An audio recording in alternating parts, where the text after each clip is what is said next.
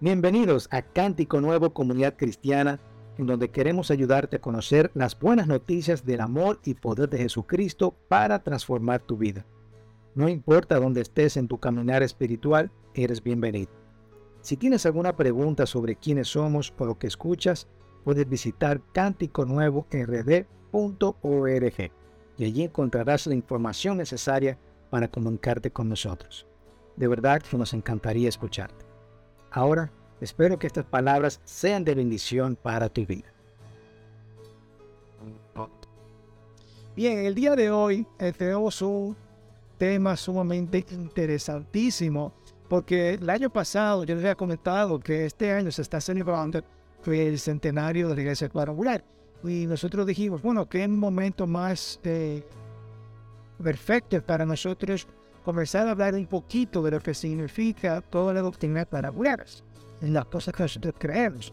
Y entre eso está este, este Espíritu Santo.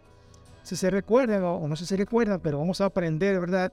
¿De dónde viene este nombre? Viene de cuatro cosas fundamentales, que es Cristo es el Salvador, Cristo es el Sanador, Cristo es el Bautizador y es el rey que viene. Eso es el fundamento, ese es el evangelio completo y, y todo eso resume el evangelio, ¿verdad?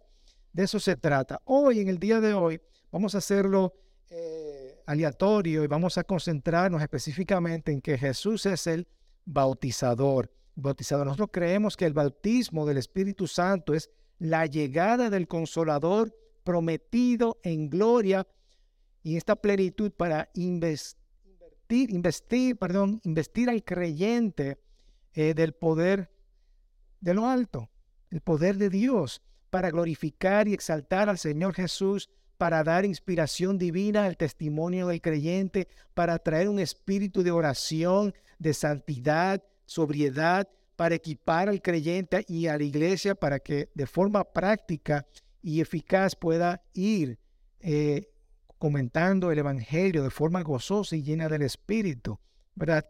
Y que gane almas a toda la esfera de la vida. Eso se trata, ¿verdad? De eso se trata, pero vamos a tratarlo de explicar de una forma, porque yo sé que hay un grupo de personas que están, uh, vamos a hablar del Espíritu Santo, uh, no vamos a poner loco aquí. Hoy hay otros que están diciendo, ay, aunque vamos a hablar del Espíritu Santo, si se pone la cosa loca, yo me voy de aquí, ¿verdad? O hay otro, en el medio que dicen, el Espíritu Santo, no, eso, no es nada, ¿verdad? Eso, esa es la vida, ese es el cristianismo. Y ahí es donde quiero entrar yo, en que podamos venir aquí y hablar del Espíritu Santo sin ningún tipo de problemas, porque eso es parte de la vida cristiana. Eso es lo que nos llena a nosotros como cristianos. ¿Ok? Así que no se preocupen que no, no va a haber locura, no va a haber nada que nos impida. Ahora, el Espíritu Santo se, se mueve de formas increíbles que uno no puede, ¿verdad? No, uno no puede frenarlo. Así que vamos a ver de qué se trata todo esto. En resumen de todo lo que yo dije, podemos resumir que el Espíritu Santo es un regalo de Dios para ser tu guía, un consolador, quien te da poder para glorificar a Dios, para ser testigos y vivir una vida santa y en oración. ¿Ok? Eso es en resumen lo que yo eh, he dicho. Y nosotros hemos tratado o vamos a tratar durante las próximas semanas de traerles una forma práctica de entender lo que significa el Espíritu Santo, porque generalmente el Espíritu Santo eh, lo vemos como tres personas, ¿verdad? De hecho, eso era una de las eh, problemas que tuvo la iglesia primitiva tratando de definir lo que es lo que era esto. Ah, no, ustedes son politeístas porque adoran a tres dioses. Y no, no, no, no, no, espérate, espérate.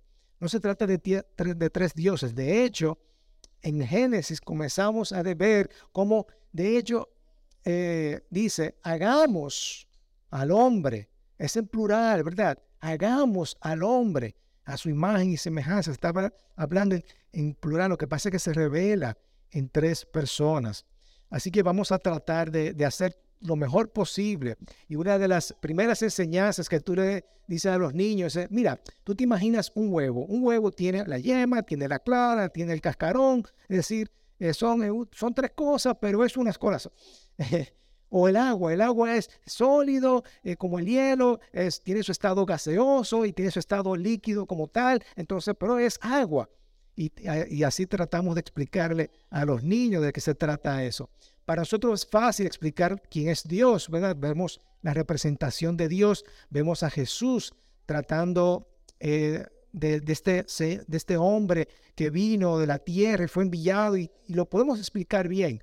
Pero cuando hablamos del Espíritu, se nos hace complicado y difícil de tratar de enseñar esto. ¿Qué significa esto? De hecho, una conversación que tuvo Jesús con sus discípulos le dijo, mira, es mejor que yo me vaya. Y los discípulos, ¿cómo así? ¿Cómo que, cómo que tú te vas? Tú hemos visto verte milagros. ¿Quién es Dios? Tú nos has enseñado quién es Dios. Y hemos visto verte sanar a personas y restaurar vidas y ponerlas en libertad. ¿Cómo es eso que tú te vas a ir ahora? No puede ser. Sí, es mejor que yo me vaya, porque así yo dejo que el Padre les envíe una promesa, un regalo, un don, que es el Espíritu. Y Dios vendrá en Espíritu y podrá estar en todas partes y con todo el mundo y en toda situación. Antes de eso, veíamos cómo el Espíritu Santo se revelaba a personas específicas para dar un mensaje específico, a reyes, a generales, a, profetas, ¿verdad? Profetas con con un objetivo en particular. Pero ahora Jesús está diciendo, el Espíritu va a venir y va a estar en cada uno de ustedes y va a permanecer sobre cada uno de ustedes. Su presencia va a estar con ustedes todo el tiempo. Qué emocionante eso, ¿verdad que sí? Así que en el día de hoy voy a quiero enfatizar que el Espíritu Santo es un regalo esencial de Dios para ser testigos y te recuerda que tú no estás solo. La presencia de Dios va a estar en cada uno de ustedes. Y nosotros muchas veces nosotros decimos, no puedo, tengo miedo, esto es demasiado para mí. Hay una esencia en nuestras vidas que no somos suficientes para hacer algo, ¿verdad? Tienes un trabajo nuevo y tú dices, bueno, yo no sé si yo podré hacer este trabajo, tengo como ese miedo, ¿verdad? Tengo miedo de hablarle a una persona, tengo miedo de hacer esto, tengo el terror de, de hacer algo, aquello, lo otro, no sé. Pero todo eso pasa en nuestras vidas. Y quiero que vayas, dice Jesús, quiero que tú vayas a una cultura o a una persona que tú no conoces y le muestres el amor de Dios. Sean testigos, ¿verdad? Esto es la gran comisión. Vaya y hagan discípulos. Vamos a comentar, vamos a hablar del amor de Dios a otras personas. Y tú, obviamente, no te atreves. No te atreves. Y no sé si te pasó a ti, pero cuando te da miedo, por eso quería hacer este ejercicio de orar. Qué bien se sintieron cuando oramos los unos por nosotros, ¿verdad que sí? Que otra persona está orando por tus necesidades. Pero quizás hay uno dice, no, yo no me atrevo a orar. Eh, ora tú, ora tú. Pero el Espíritu Santo es quien te da ese poder. Este y esas son las razones por las cuales Dios nos regaló el Espíritu. Porque no somos suficientes. No somos perfectos, necesitamos de su presencia. Antes estábamos totalmente vacíos. Pero gracias al Espíritu de Dios podemos estar llenos y podemos tener vida nuevamente. Desde ahora no podemos decir, ya tengo miedo, estoy frustrado, estoy abrumado. El Espíritu de Dios está sobre mí y es quien me da poder. El Espíritu Santo es la solución del problema, tu sentirte solo, perdido, es un regalo de Dios, es tu guía, es tu regalo esencial para ser testigos y te recuerda que no estás solo. Amén. Así que vamos a ver este tiempo de, de en cual los discípulos, ¿verdad? Reciben el Espíritu Santo y vamos a tratar de explicarlo mejor dentro de nuestras habilidades. Dice Hechos primero, primera de Hechos, dice, en el primer relato, estimado Teófilo, esto es Lucas hablando, Lucas hizo el Evangelio de Lucas y escribió el libro de los Hechos, y se lo escribe a este señor llamado Teófilo. Escribía acerca de todo lo que Jesús comenzó a hacer y a enseñar, eso es el Evangelio de Lucas. Hasta el día en que fue recibido arriba en el cielo, después de que por el Espíritu Santo él había dado instrucciones a los apóstoles que había escogido. Antes, de antes que Jesús descendiera, les dio instrucciones específicas a los apóstoles. Entre ellas estaba la gran comisión y les dijo también que fueran y esperaran que el, Padre iba a enviar este regalo prometido. A estos también después de su procedimiento se presentó vivo con muchas pruebas convincentes, apareciéndoseles durante 40 días y hablándoles del, de lo relacionado con el reino de Dios. Esto fue espectacular porque, eh, recuerden, Jesús murió 40 días después, durante esos 40 días, Jesús se le aparece a los discípulos y le habla sobre el reino de Dios. Eso fue chulísimo ver cómo eh, en presencia que el Señor ha resucitado con este cuerpo que puede atravesar paredes y todo lo demás, eso es chulísimo. Que por cierto, vamos a tener ese cuerpo cuando Él también eh, regrese en su segunda venida. Qué esperanza más chula es esa, ¿verdad que sí? ¿Eh? Vamos a tener ese cuerpo así como lo tuvo Jesús. Y reuniéndolos, les mandó que no salieran de Jerusalén, sino que esperaran el qué? La promesa, el regalo, el don que Dios le tenía para ellos. La cual les dijo, oyeron de mí. Jesús predicó sobre esto también, les mencionó una y otra vez sobre el Espíritu Santo, porque Juan bautizó con agua, pero ustedes serán bautizados con el Espíritu Santo dentro de pocos días. Es decir, muere Jesús, pasan 40 días, durante esos 40 días se le aparece Jesús a sus discípulos, día después, 10 días para ser exacto, es que ocurre el día de Pentecostés y eso es lo que vamos a ver. Saltamos al capítulo 2 y dice, cuando llegó el día de Pentecostés, estaban todos juntos en un mismo lugar. Pentecostés, Penta, 50. Los 40 días más los 10 que esperaron son 50 días. Ok, esos son los, los 50 días después de lo que era la Pascua. Recuerden que Jesucristo fue crucificado eh, durante la Pascua. Eh, esto eran eh, donde celebraban y recordaban que Moisés los liberó de Egipto. Ok, y estos rituales de aquel tiempo, por ejemplo, en el día de la Pascua, eh, la primera gavilla de cebada, el primer saco de cebada, se cosechaba y se presentaba a Dios durante la Pascua. Pero en el día de Pentecostés, las primicias de la cosecha, 50 días después, la primera primicia de la cosecha del trigo eran presentadas a Dios. Y también el día de Pentecostés se llama como el día de las primicias. ¿Ok? Eso era una tradición judía que también se le llama como el día de Pentecostés o el día de las primicias, eh, o también la presentación de la ley o el gozo de la ley, ¿verdad? la ley era los primeros cinco de la Biblia, también conocido como la Torah. Eso está Génesis, Deuteronomio, Éxodo, todos esos libros se le llamaban la Torah. ¿Ok? Eso era un poquito para que entendieran qué estaban celebrando y había mucha gente en Jerusalén durante ese tiempo. Me, me algo, ok. Y luego dice, y de repente, esto lo escribió Lucas. Lucas era un doctor muy detallista.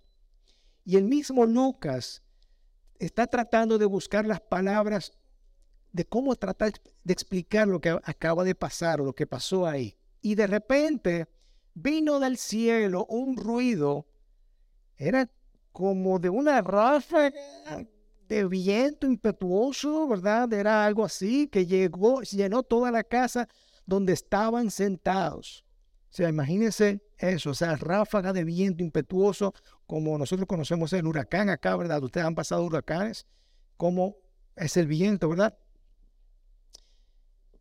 Se le aparecieron lenguas como fuego, yo no sé, algo, imagínate Lucas tratando de explicar esto Ustedes se imaginan lenguas de fuego, algo raro, que repartiéndose, es decir, parece que otra versión dice que vino como una columna de fuego y se repartió, se posaron sobre cada uno de ellos.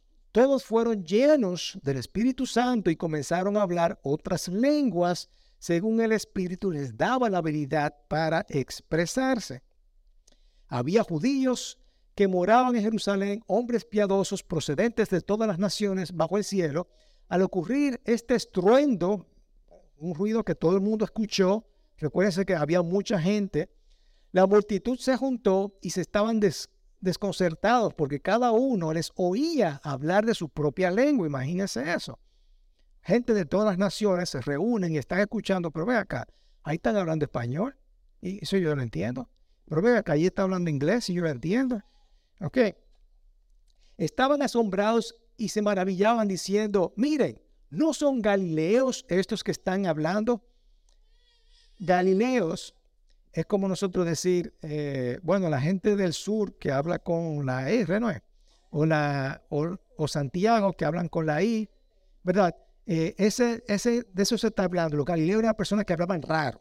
El hebreo lo hablaban de otra forma. Entonces tú te quedabas como que, este, este Galileo por la forma de hablar, ¿ok? Entonces, ¿cómo es que cada uno de nosotros oímos hablar en nuestra lengua? en la que hemos nacido. Pero ven acá, yo hablo inglés y esta persona me está hablando inglés. Yo hablo español y esta persona me está hablando español. Pero no un Galileo. Este. ¿Qué? Partos, medos y elamitas, habitantes de Mesopotamia, Judea y Capadocia, del Ponto y de Asia, de Frigia y de Ponfilia, de Egipto y de las regiones de Libia, alrededor de Sirene, viajeros de Roma, tantos judíos como prosélitos, cretenses y árabes, los oímos hablar en nuestros propios idiomas están hablando en nuestros propios idiomas de las maravillas de Dios.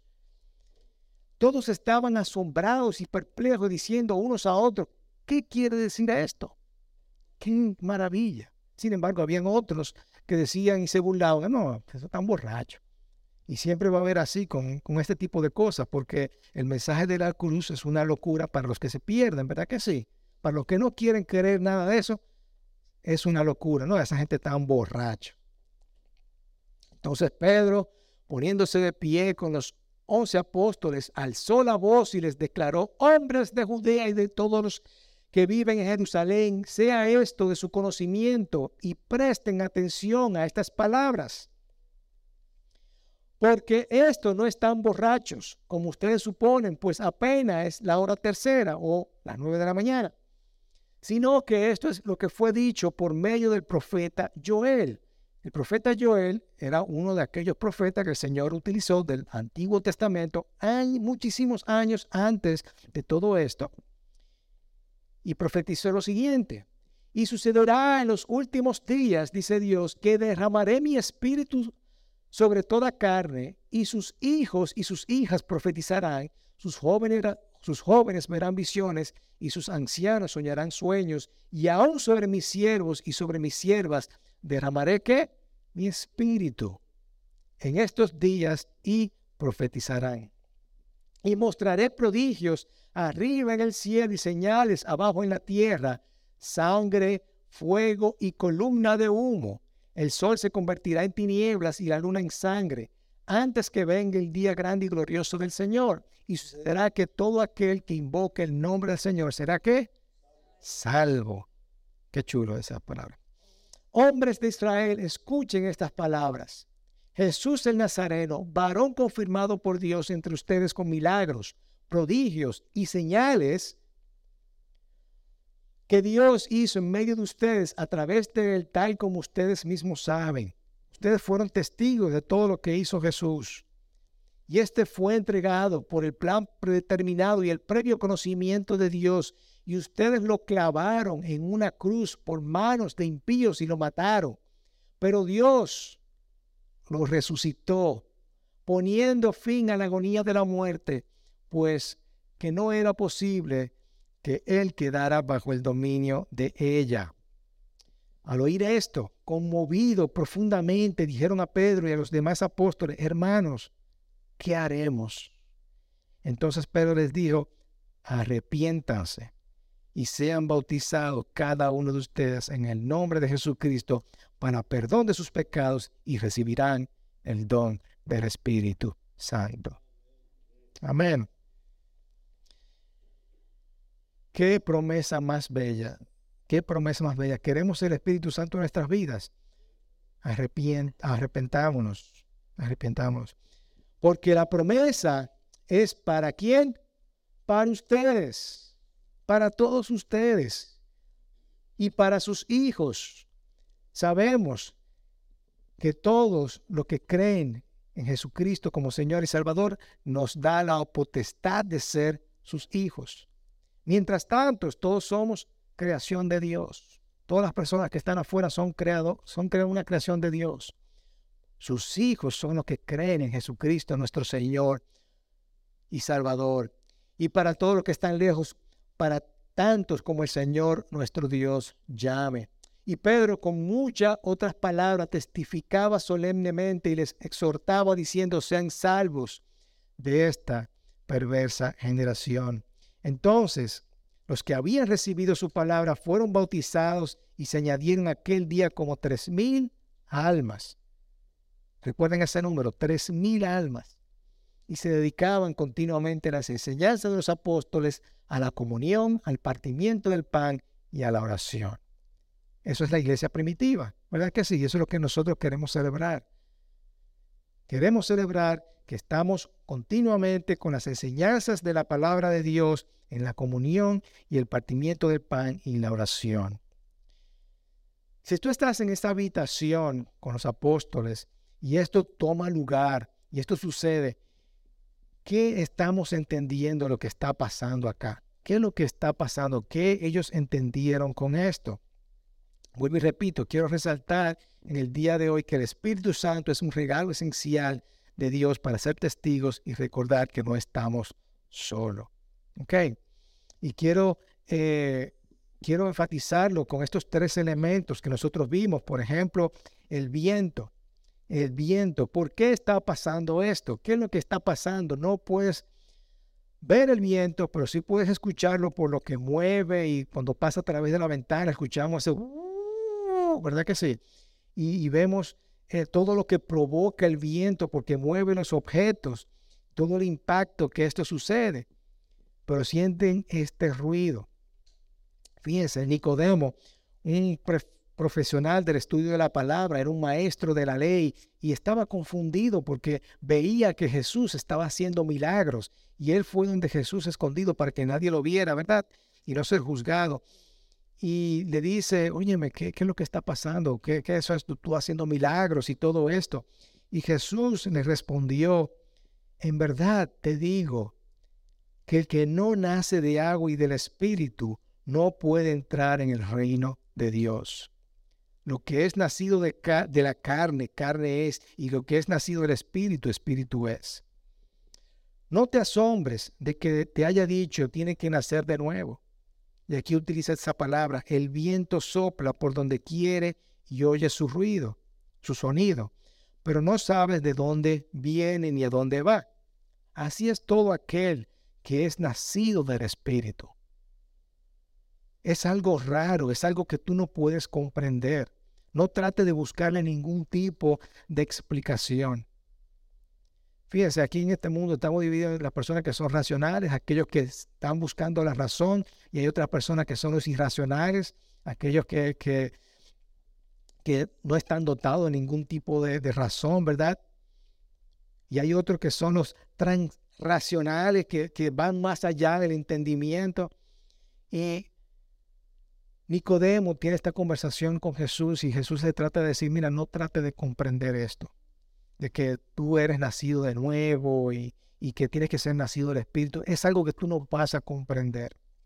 Y una de las cosas principales que nosotros tenemos que entender sobre el Espíritu Santo es que no tratemos de comprenderlo.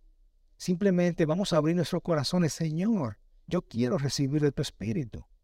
No es algo que, va, va, más allá de mi, de mi raciocinio, ¿verdad?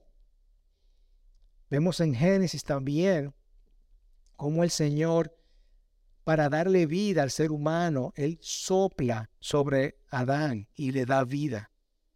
Una persona muerta le da vida por ese aliento. Aliento y viento es la misma palabra en el, en el hebreo. Son la misma palabra. Ese es respirar, ese viento. El humano ahora, nosotros podemos decir que tenemos el respirar de Dios. Ahora nosotros vivimos. Antes estábamos muertos ahora estábamos vivos. De hecho, eh, esto, esto del bautismo es una representación perfecta. Jesús le dice, ustedes fueron bautizados con el bautismo de Juan. El bautismo de Juan era ser enterrados, muertos al pecado y salir del agua o resucitado como nuevas criaturas, vivos. Ahora ustedes van a, ahora van a ser bautizados del Espíritu Santo. Esta palabra bautizado significa eh, cuando allá en los hebreos les gustaba tomar las túnicas y zambullirlas en una tinta para cambiar el color o teñirlas. ¿Ok? Todo ese líquido se impregna en el tejido y lo hace cambiar de color. O también lo utilizaban para las recetas.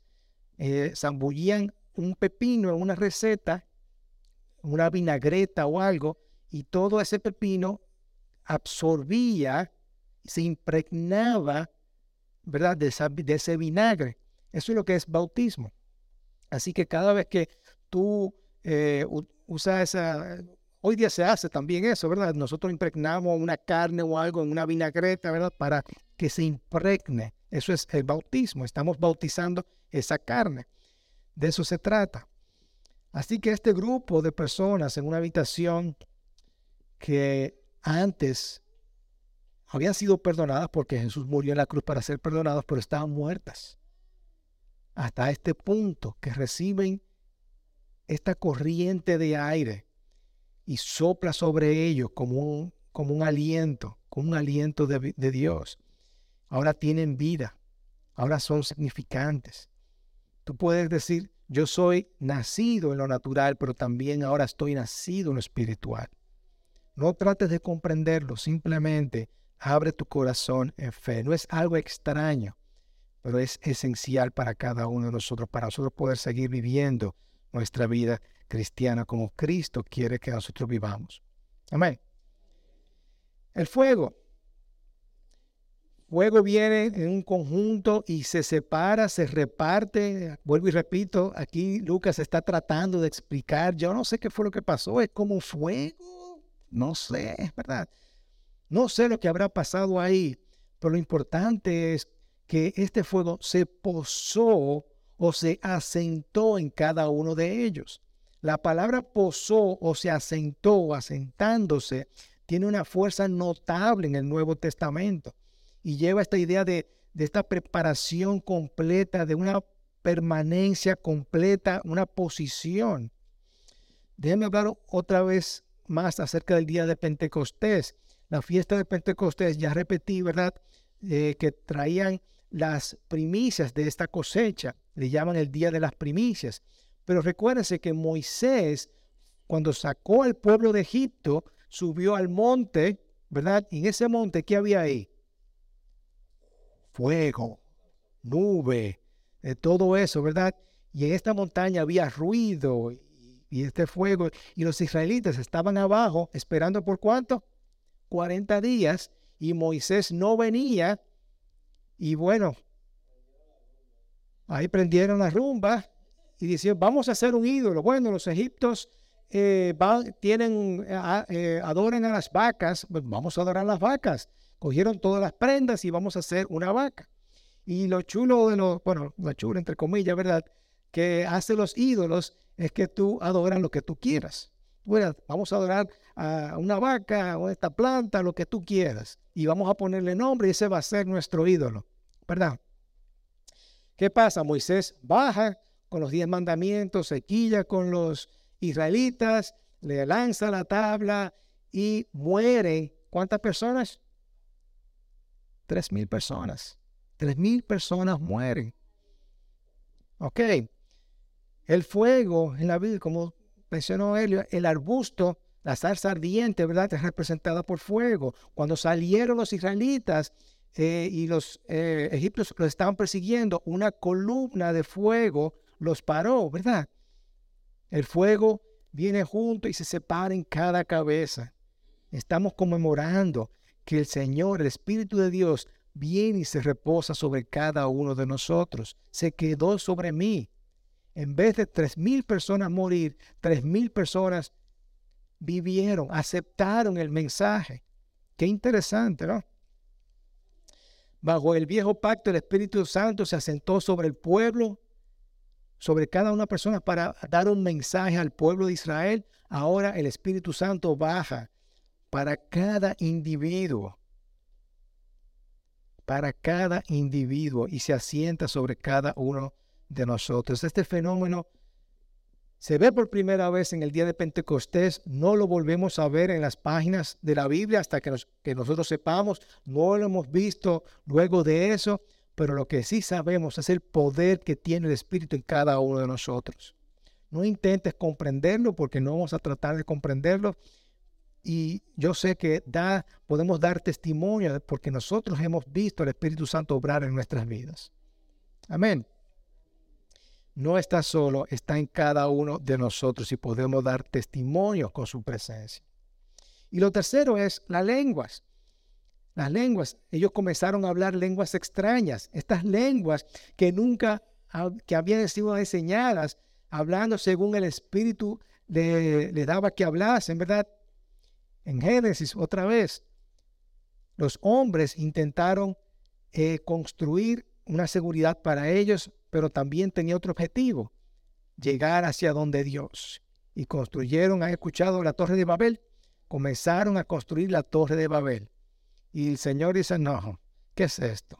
¿Verdad? vamos a hacer con nuestros propios esfuerzos y vamos a llegar a Dios, vamos a alcanzar a Dios. ¿Qué propósito? De eso se tratan todas las religiones. Las religiones es tratar con mis propios esfuerzos llegar a donde Dios. Lamentablemente eso nunca va a funcionar. Y Dios dice, no, no, no, no. Vamos a parar esto porque yo no te mandé a que construyera una torre, yo te construyera a que multiplicara, fructificara la tierra, ¿verdad? Poblara la tierra. Así que vamos a hacer eso le cambió todo el idioma, todo el mundo comenzaron a hablar idiomas distintos. Y estaba la gente ahí, ok, que me pase la, la roca. ¿La qué? Que me pase la roca. ¿Qué? Que me pase la roca. Y no se entendía nada de lo que estaban diciendo. ¿Cómo talebún? ¿Verdad? Give me the, the rock. What? Así que su presencia está en cada individuo, ¿verdad? Y nos ha equipado con lenguas para llevar la tarea. Fíjense que cada estas personas le dieron las lenguas y comenzaron a hablar en las lenguas que ellos podían entender y las maravillas de Dios. Ellos estaban maravillados. Están hablando mi propia lengua.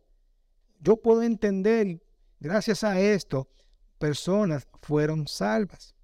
El don de lengua es un lenguaje personal de oración dado por Dios para la cual el creyente se comunica con Dios más allá de los límites y conocimientos y el entendimiento. No vamos a tratar esto en el día de hoy, pero simplemente quiero que, captemos que gracias a esto nosotros podamos testificar y ser testigos como lo hicieron los eh, apóstoles. Amén. Pero gracias al don de lengua nosotros podemos hablar con Dios en una forma que nosotros no podemos entender. Y puede edificar a las personas cuando estas son interpretadas, ¿verdad? En conclusión, ¿qué, vamos, ¿qué podemos concluir en esta mañana y cómo podemos hacer uso de esto? Primero es que tú no estás solo, no estás solo. El Espíritu de Dios está sobre cada uno de, de nosotros. Si Jesús viene y perdona nuestros pecados, pero muere y se va, ¿qué va a pasar? seríamos nosotros tratando de entender qué haríamos ahora. Seríamos como la iglesia en los primeros días después de su muerte, ¿verdad? Estaba escondida, tenían miedo, se estaban escondiendo. Después que baja el Espíritu Santo es que comienzan a hacer la tarea y salen sin miedo. Uno puede ir a otros lugares fuera de la iglesia y ser diferente, ¿verdad? Tú estás en tu trabajo y están hablando un grupo de personas están chismeando sobre el jefe y tú te sientes incómodo, ¿verdad? Ya tú no eres el mismo. Hay algo que tú estás en un lugar y están haciendo algo y tú te sientes incómodo, como no, yo, yo no pertenezco aquí, porque somos diferentes. Hay algo que nos está diciendo, no, eso no debe ser. Y ese es el Espíritu Santo que está hablando, nos está diciendo, no, eso ya, ya tú eres una persona totalmente distinta. Y a veces nos sentimos solos por eso, excluidos. Pero no estás solo. Nosotros procesamos el mundo totalmente diferente. Ahora yo tengo valores diferentes.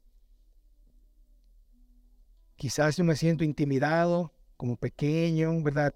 Yo no pertenezco aquí. Pero el Espíritu Santo te dice, tú no estás solo. Tú no estás solo. Yo tengo un plan para el futuro. Yo te voy a impregnar, te voy a saturar, te voy a infiltrar para que tú puedas cambiar tu esencia, tu color, ¿verdad? Y ser una persona totalmente diferente. Y no estás solo. Para poder ser testigos, yo no tengo nada que dar. Yo no soy, no tengo nada que dar. Yo soy una persona tímida. Cuando yo venía aquí a la iglesia, me sentaba en esa silla y yo era, no me atrevía a hacer nada, ¿verdad? Y yo ni me imaginaba que yo iba a estar aquí parado predicando el Evangelio. Pero el poder del Espíritu Santo transformó mi vida. Transformó mi vida. Y con cada uno de ustedes, personas que quizás no se atreven ni siquiera a orar por otras personas, el Espíritu Santo es para eso. Es quien te va a dar el poder. Te va a dar el poder. El Espíritu Santo me puede ayudar, a transformar la historia de una persona con, con mi propio testimonio. Porque ven algo diferente en mí, ¿verdad? No trates de comprenderlo. Es algo extraño, pero es esencial para nuestras vidas. Y en las próximas semanas vamos a estar hablando lo importante que es para nuestras vidas y quiero que salgamos con esta mentalidad, ¿verdad? Que el Espíritu Santo no es nada extraño, no es nada raro, no es nada raro. Hay un poder que está trabajando y, y quiero saturarme de esa presencia, quiero impregnarme de esa presencia, que se me pegue todo eso, ¿verdad? Quiero bautizarme con este Espíritu Santo. Y por último, que es un regalo esencial, es un regalo de la misma presencia de Dios en nuestras vidas. Es el Señor mismo junto con nosotros, ayudándonos. O sea, eso es increíble. Ponte a pensar, no es un Dios que está lejos, es un Señor que está conmigo, que me ayuda, que me protege, que me guarda, que está conmigo en toda situación. Amén. El Espíritu Santo es un regalo esencial de Dios para ser testigos y recordar que no estás solo. Amén. Quiero que en esta mañana vamos a ponernos de pie y, simplemente vamos a orar y decir, Padre, yo quiero recibir de tu Espíritu Santo en esta mañana. No es nada raro, es simplemente decir, Señor, lléname de tu presencia. Lléname de tu espíritu, imprégname. Y una de las cosas para que para recibir el Espíritu Santo, como dijo Pedro, es arrepentirse. Arrepentirse. Eh, yo sé que cada uno de nosotros tenemos pecados porque yo tengo pecados que quiero sacar de mí. Y cada día es una lucha constante, Señor, perdóname, perdóname, perdóname. Así que esta mañana vamos a, alzar nuestras voces, nuestras manos, como tú quieras, y decir, Señor, yo quiero recibir de tu Espíritu Santo. Primeramente me arrepiento de mis pecados y lléname en esta mañana.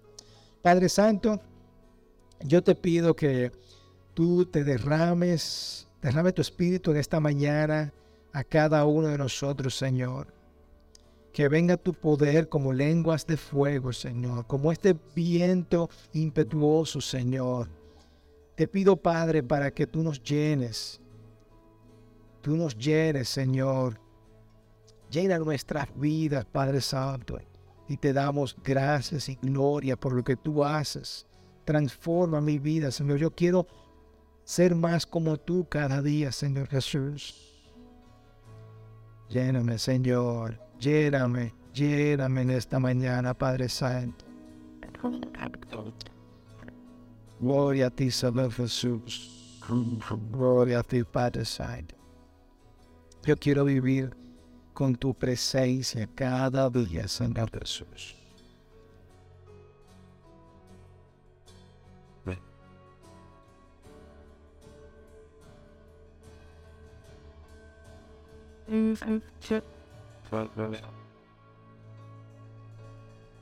Twelve, dude.